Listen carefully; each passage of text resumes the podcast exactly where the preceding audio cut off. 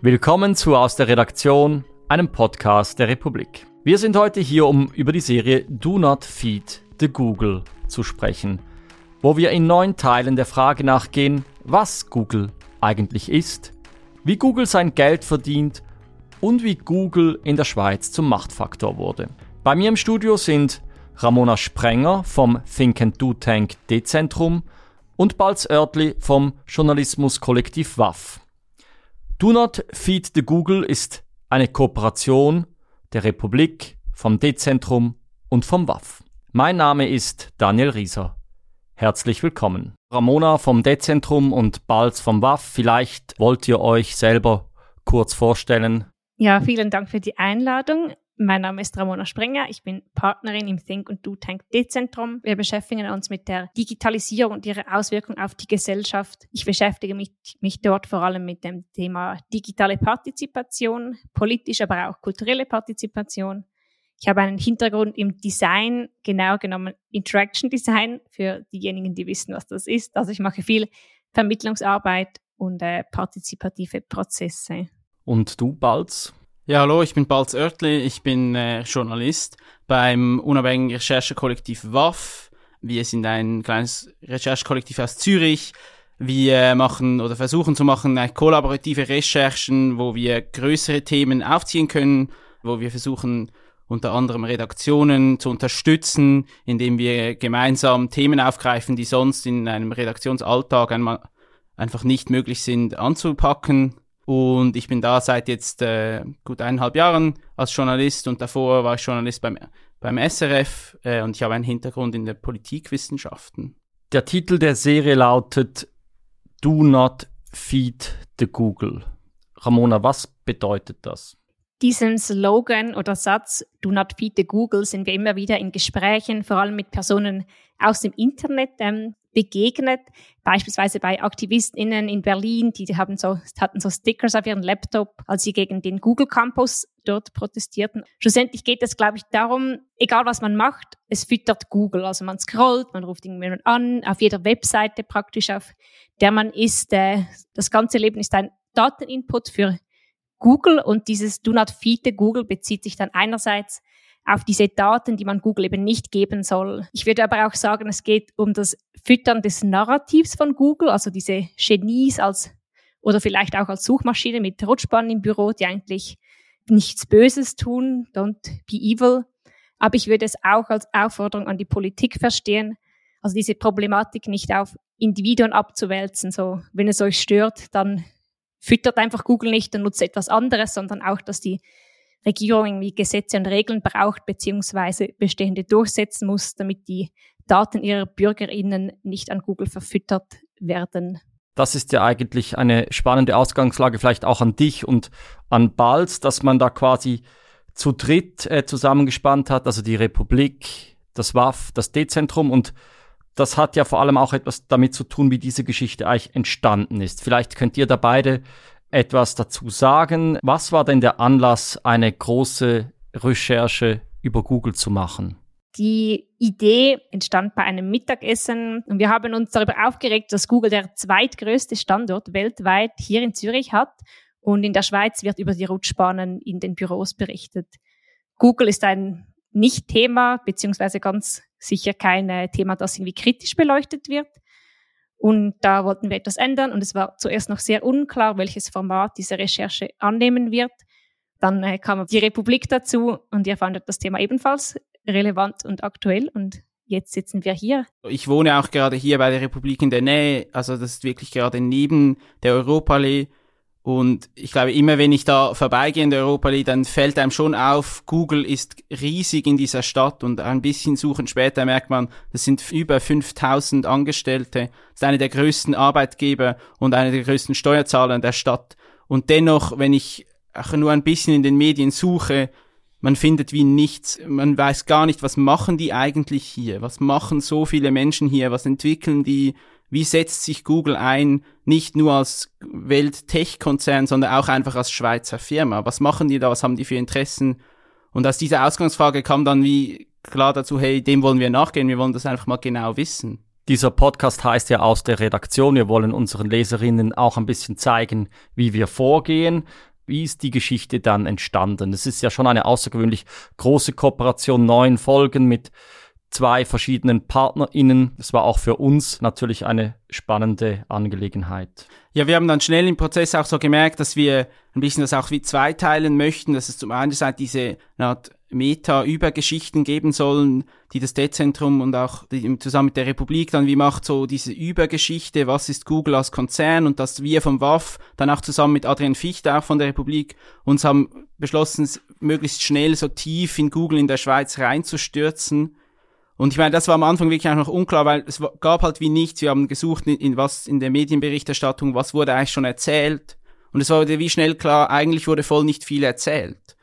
Und das heißt, so für uns war wirklich der Rechercheprojekt vor allem so den Sommer durch eigentlich einfach mal mit allen möglichen Menschen zu sprechen und einfach mal wirklich uns überhaupt ein Bild zu machen, was macht Google hier, mit wem haben sie dann überhaupt Kontakt, in was für Netzwerken, auch politisch sind sie drin, und ich glaube wirklich, wir haben wahrscheinlich 50 Gespräche geführt oder so, wir haben wirklich mit allen Personen, wo wir gedacht haben, okay, da gibt es sicher irgendeinen Anknüpfungspunkt, sowohl in, der, in den Behörden auf allen Ebenen, wie auch in der Stadtpolitik, in der nationalen Politik, aber auch in der Wirtschaft, uns irgendwie versucht, wo gibt es dann diese Berührungspunkte zwischen diesem Konzern und der Schweiz? Und sind dann so eigentlich langsam, haben uns wie ein bisschen an die Geschichten herangetastet, die jetzt herausgekommen sind, dass wir so dann das System Google in der Schweiz aufgeteilt haben auf eine Geschichte, die erzählt, was ist Google in Zürich und dann eine Geschichte, die wirklich so inside Google, was programmiert dieser Betrieb hier und dann noch die, die Geschichte, was heißt Google politisch in der Schweiz, so das Lobbying.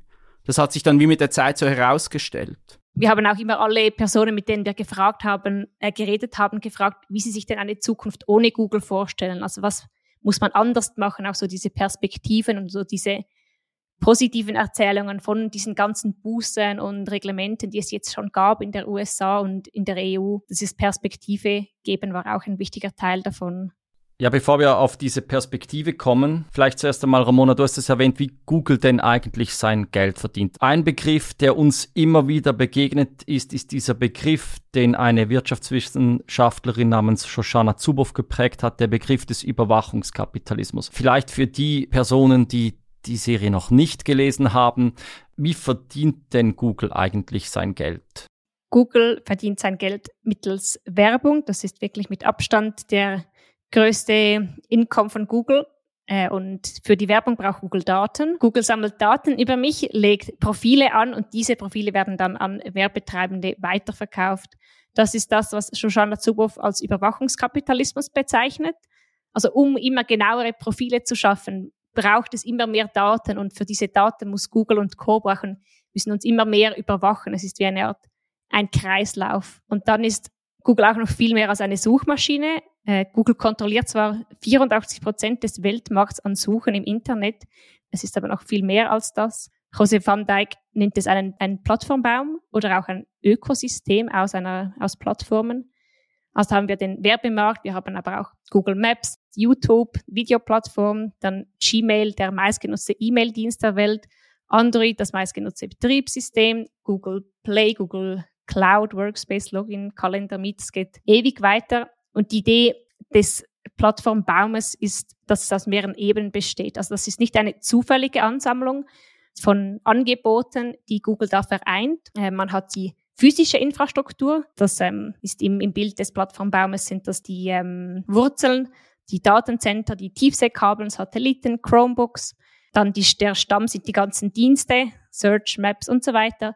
Und dann die erste als Bereiche Bildung, Mobilität, Gesundheit, News, Finanzen. Das ist nicht zufällig, das geht darum, die ganze Wertschöpfungskette zu besitzen und zu kontrollieren. Die EU, das ist spannend, geht derzeit massiv gegen Google vor.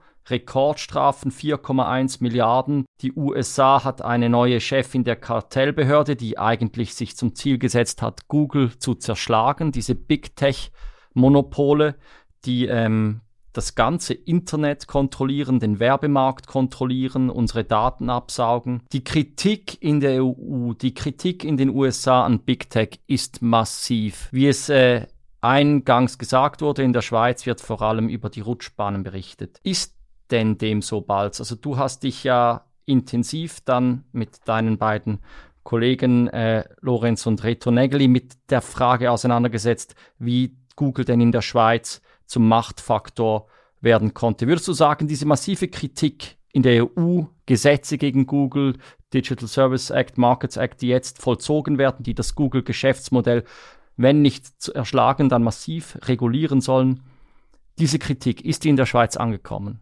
In unserer Erfahrung kann man schon sagen, eigentlich nein. Wir haben wirklich so von lokal bis Bundesebene uns durchtelefoniert, durchgefragt, per Öffentlichkeitsgesetz Anfragen gestellt. Und natürlich, es gibt, gibt gewisse eine Art verhaltene Kritiken an der Plattformökonomie, am Fachkräftemangel oder in, lokal in Zürich an der Aufwertung. Aber so wirklich, dass man dann verbunden wird und sagt, das ist ein Teil von Googles Prinzip, von, von Googles ökonomischem Raison, dass es halt diese Folgen gibt, das sagt eigentlich niemand. Und ich meine, das ist in unserer Erfahrung jetzt auch wirklich nicht zufällig. Das ist gerade auf der Bundesebene, finde ich, ist ein schönes Beispiel. Da führt Google ein professionelles Lobbying. Es führt ein System, das nur dazu existiert, um eigentlich diese Kritik verhallen zu lassen oder der Google-Lobbyist Anton Aschwanden, egal wem man im Bundeshaus anruft, man kennt ihn und es haben eigentlich alle nur Gutes über ihn zu berichten, oder? Er sei sehr zuvorkommend, sehr höflich, immer ansprechbar, gebe auch Daten, gebe Antworten. Er schafft es, dass Google im Gegensatz zu anderen großen Tech-Firmen wirklich als lokal verankert angesehen wird als, ein, als eine Schweizer Firma, die ansprechbar ist und sich Mühe gibt. Und interessanterweise sagt, weist Anton Aschwand in seiner Argumentation dann oft auch darauf hin, dass eben die anderen Tech-Firmen, insbesondere Telegram oder so, überhaupt nicht so ansprechbar seien wie Google und Google eigentlich wie ein bisschen der Gute unter allen Bösen sei. Und über dieses System schafft es Google dann schon, dass zwar vielleicht hin wieder ein bisschen Kritik aufkommt, aber am Schluss verhallt. Und ich glaube, ein gutes Beispiel dafür haben wir, haben wir recherchiert, glaube ich wirklich, es ist ein sehr schönes Beispiel, so das Verhältnis zur Wettbewerbskommission, zur WECO, wo es am Schluss dazu führt, dass in der EU Google verurteilt wird zu Milliardenstrafen und sie Milliarden bezahlen müssen, aber in der Schweiz dann einfach Google eine Abmachung hat mit der WECO, dass sie zwar die gleichen Anpassungen machen dann wie in der EU, also das Problem in Anführungszeichen jetzt lösen, aber im Gegenzug dafür müssen sie nichts bezahlen. Und ich glaube, das ist wie so, das eigentlich ein bisschen sinnbildlich für das ganze System, das da Google aufgebaut hat, dass sie am Schluss mit Samthandschuhen angefasst werden. Google, der Gute unter den Bösen, das ist ja schon noch speziell, oder? Wir haben ja für unsere Recherche mit Margaret Hodge äh, gesprochen, der ehemaligen Vorsteherin des Public Accounts Committees in den UK, die quasi die ganzen Steuertricks sehr fest bekannt gemacht hat mit öffentlichen Anhörungen wo Google quasi mit einem System, wo die Server in Irland gemeldet sind, Dutzende, wenn nicht Hunderte Milliarden an den Steuerbehörden vorbei auf die Bermudas transferiert. Ramona, wir sprachen auch noch mit Timnit Gebru, der ehemaligen Co-Leiterin des Ethic, AI Ethic Labors von Google, die gefeuert wurde, nachdem sie aufgezeigt hatte, dass die Google-Algorithmen Rassismus und, und äh, Sexismus, strukturelle Ungleichheit reproduzieren. Google, die Guten unter den Bösen, würdest du sagen, mit Google kann man gut assoziieren nach all dem, was du jetzt recherchiert hast? Nein, das würde ich definitiv nicht so unterschreiben.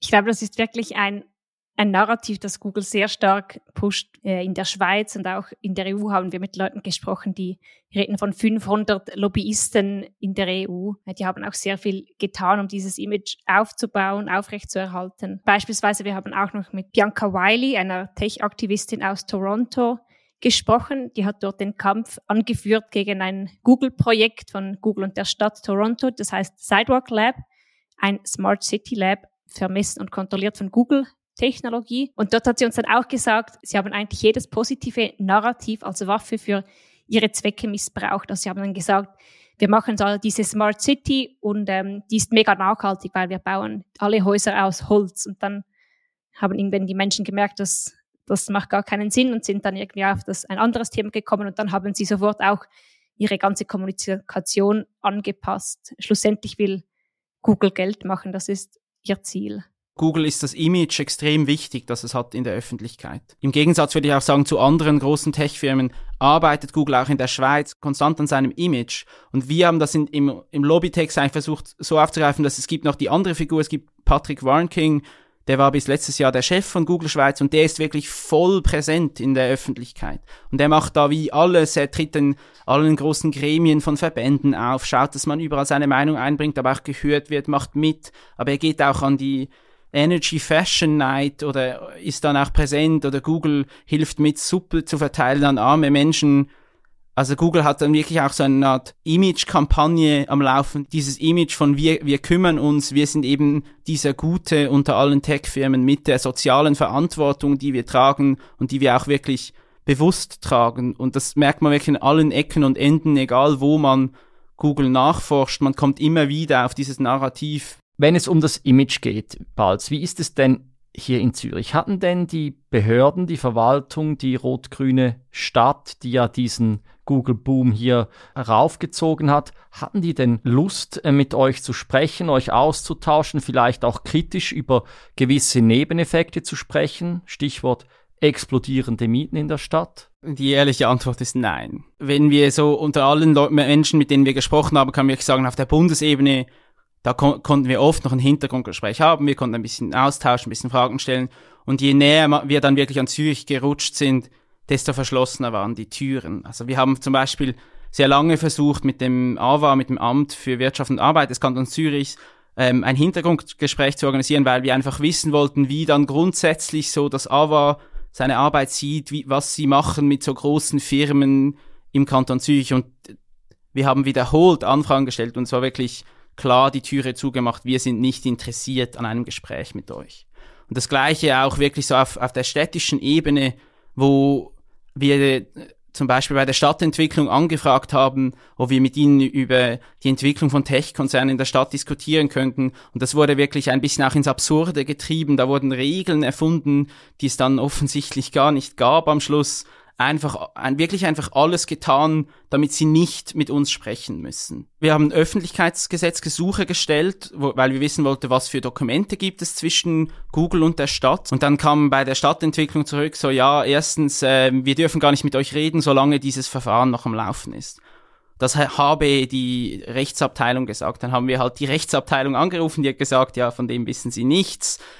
Und dann haben wir das zurückgemeldet, ja, diese Regel gäbe es gar nicht. Und dann wurde wiederum eine andere Regel hervorgezaubert, die gesagt hat, ja, sie dürfen jetzt halt trotzdem noch nicht mit uns sprechen. Es gab uns ein bisschen hin und her, bis es herauskam, sie wollen halt einfach nicht mit uns sprechen und suchen da ein bisschen Ausreden. Was macht denn Google eigentlich hier in Zürich alles? Das war wirklich eine sehr schwierige Frage zu beantworten. Ähm, dem haben sich vor allem Adrian Fichter und ich angenommen. Wir wollten wirklich wissen, was macht diese Blackbox hier, was wird hier eigentlich programmiert? Und ich glaube, die einfachste Antwort, die wir bekommen haben von Leuten, die bei Google arbeiten oder mal gearbeitet haben, ist äh, eigentlich, es ist einfacher zu sagen, was nicht hier programmiert wird. Der Zürcher Standort ist wirklich riesig und ist wirklich für Core, also zentrale Aspekte von Google verantwortlich oder war verantwortlich. Ich finde ein sehr schönes Beispiel für das ist so Google Shopping. Ähm, Google Shopping ist eine der schnellst wachsenden Einnahmequellen von Google selbst und das ist ein sehr interessanter Punkt, weil den findet man öffentlich eigentlich nie. Also es wird nie, Google erzählt nie, das ist, was wir in Zürich machen. Sie, wenn sie etwas erzählen, dann erzählen sie vielleicht, ja, Google Maps, weil das halt so voll das Schweizer Ding mit Henri Dufour und den Karten und so. Aber sie erzählen nie, dass eigentlich dass wirklich viele Leute in Zürich sich mit diesem Shopping befassen. Das ist auch das Produkt, für das Google verurteilt wurde in der EU und das auch ein bisschen das ganze Problem auch aufzeigt, dass bei Google Shopping Google sowohl halt die Plattform programmiert, also die Search, die, die Suchpage programmiert, wie auch dann das Angebot darauf, das Google Shopping, das sie dann verkaufen. Also sie machen sowohl Plattform, also wie eigentlich ein bisschen Angebot und dann auch Nachfrage, die sie beide programmieren.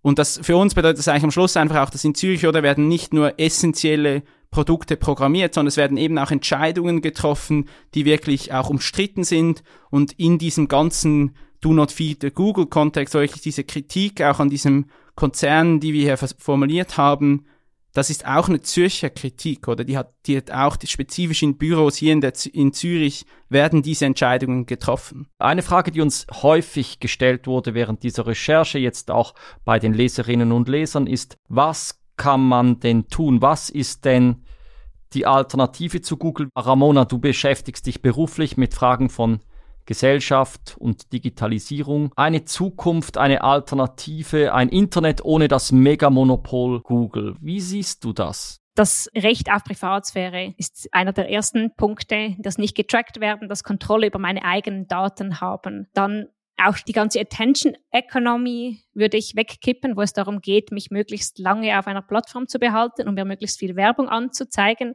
Viele von diesen Plattformen, auch von Google, werden ja wirklich mit SuchtexpertInnen entwickelt, um mich möglichst lange dort zu behalten. Dann würde ich auch weg von so geschlossenen Systemen, also weg von diesen Big Five, die jetzt das Internet kontrollieren, aber dann auch Dezentralität, Technik in der technischen Sicht. Herr Cory Doctorow sprach von Kompabilität, also dass man systemübergreifend zusammenarbeiten kann. Ich sollte beispielsweise von Twitter aus mit meinen Eltern auf Facebook chatten können und das sollten nicht so geschlossene Systeme sein. Und nebst so diesen proprietären Softwares wie eben äh, Twitter oder Facebook würde ich mir wünschen ganz viele freie Software, ganz viele offene Software, wie beispielsweise jetzt Mastodon, das immer mehr in den Medien ist als Alternative zu Twitter. Dann ein weiteres Thema Transparenz, weil es ist ja schon noch krass, das ist so diese Plattformen sind eine neue digitale Öffentlichkeit, die aber von privaten Firmen mit intransparenten Regeln geführt werden und auch ihnen gehören und schlussendlich ihrem Geschäftszweck dienen. Und Intransparenz einerseits, weil wir diese Algorithmen nicht kennen, die sind Geschäftsgeheimnis. Google sagt uns nicht, wie genau, wenn ich einen Suchbegriff eingebe, was dann genau passiert, nach welchen Regeln mir welche Sachen angezeigt werden. Timnit Gebro hat uns auch gesagt, es sei so absurd, dass diese Algorithmen geheim sind und dass das auch okay ist, weil bei einer Zigarette beispielsweise muss man den Inhalt und den Prozess, wie sie hergestellt wird, überprüfen können, um Schäden abzuschätzen zu können und diese transparent zu kommunizieren. Und das sollte man auch bei diesen Plattformen machen können. Wenn wir von diesen riesigen Algorithmen reden, die so komplex sind, dass auch wenn sie transparent wären, wir sie nicht mehr nachvollziehen können oder praktisch nicht mehr nachvollziehen können, dann würde ich auch sagen, dass diese Algorithmen sollten keinen Einsatz haben im Entscheiden, die Menschen direkt betreffen. Also beispielsweise im Gesundheitssektor, in Sozialhilfe, in Politik, weil dort braucht es Nachvollziehbarkeit. Und wir müssen wie verstehen, wie diese Entscheidungen zustande kommen. Es kann nicht sein, dass ich einfach von einer Krankenkasse ausgeschlossen werde, weil irgendwelche Google-Daten das so zusammengereimt haben und niemand weiß, was da genau passiert ist. Im Moment ist die Digitalisierung und solche, solche Plattformen sind ein extremer Treiber von Ungerechtigkeit, genau wegen solchen Sachen auch. Das, was ich vorher auch so im Schweizer Kontext sehe, ist, glaube ich, auch so der erste Schritt, einfach diesem Narrativ nicht mehr zu glauben, dass, dass Google irgendwie das Interesse aller im Sinn hat. Und ich finde, ein schönes Beispiel dafür war, wir haben einen Einblick in ein Anhörungsprotokoll, äh, eine Anhörung in einer Kommission des Nationalrats und da ging es um die Regulierung von Plattformen, aber es ging eben auch in einem kurzen Moment darum, ob jetzt äh, die Wissenschaft Zugang erhalten soll zu den Codes und zu den Daten von Google. Und die haben da, Google hat sich wie gewehrt, ja, man könne schon darüber nachdenken, aber das Problem sei eben irgendwie zu viel Zugang, zu viel Transparenz sei dann ein Datenschutzproblem. Und das ist auch ein, so dieses, dieses Vorschieben des Datenschutzes als eine Art allgemeines Interesse für alle. Das stimmt zwar, aber wenn man es genau analysiert, dann ist es einfach das Interesse von Google, dass sie nicht ihre Codes offenlegen wollen, weil natürlich gibt es total gute Beispiele, wie die Wissenschaft Einblicke halten kann in Sachen, die nicht für alle transparent sein müssen. So. Wir werden das am 17. Februar an der großen Google Gala im Theater Neumarkt vertiefen, wo wir über diese Recherche sprechen und auch die eine oder andere Person einladen. Vielen Dank, Ramona. Vielen Dank, Balz, für das Gespräch.